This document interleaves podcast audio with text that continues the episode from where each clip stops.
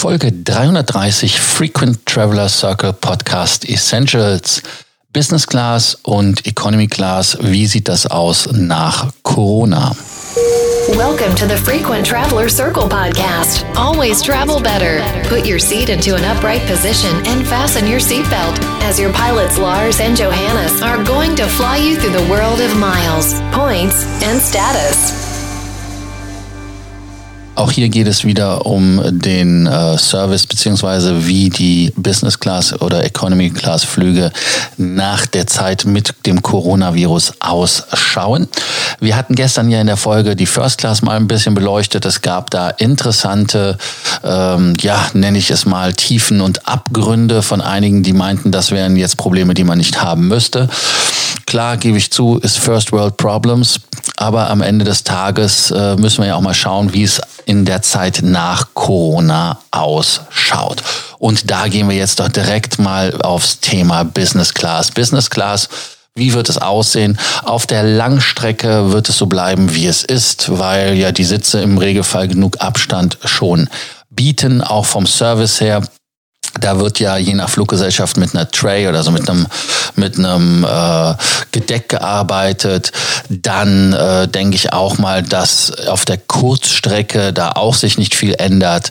Wo sich die meisten Änderungen ergeben werden, wird in der Tat in der Economy Class sein und vielleicht auch schon auf dem Weg zum Flugzeug, respektive beim Boarding und beim Verlassen des Flugzeuges.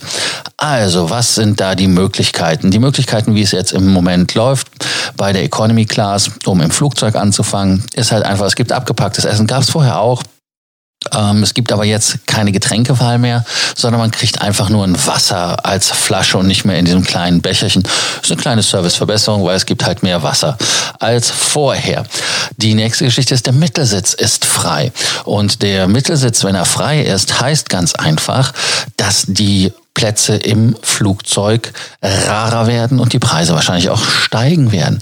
Aber um nochmal bei dem Social Distancing und Kontaktverbot im Flugzeug zu bleiben, ähm, ist halt einfach so, dass die Flugzeuge heute schon bei vielen Fluggesellschaften so bespielt werden, dass halt wirklich der Mittelsitz frei bleibt. Ist auch kein großes Problem, weil es fliegen im Moment auch nicht so viele Leute, dass man da irgendeine Problematik hätte.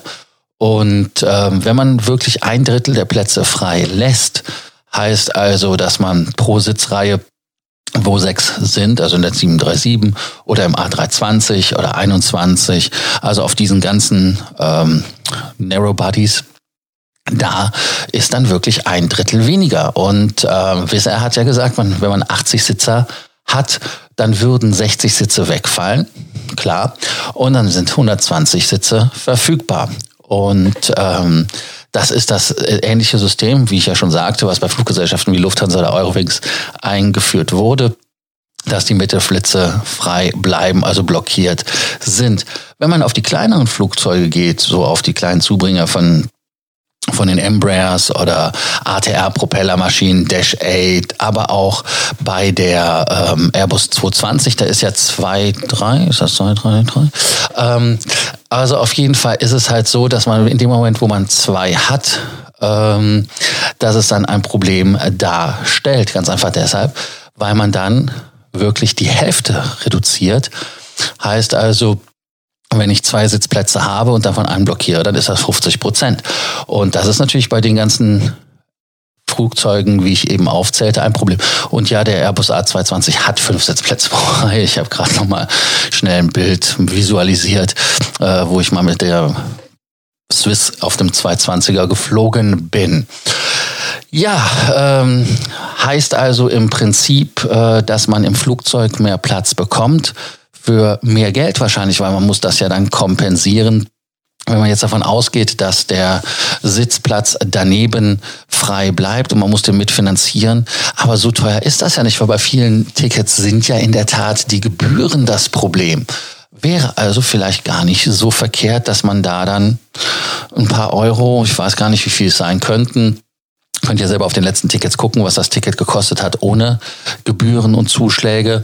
Äh, wenn man das dann umlegt, dass das auch mehr Komfort gibt und hat dann vielleicht auch den exogenen Nebeneffekt, dass man weniger Stress in der Kabine hat und, und, und, und. Ist nebenbei auch eine Forderung der Vereinigung Passagier gewesen, die Sitzplatzabstände wieder einzuführen.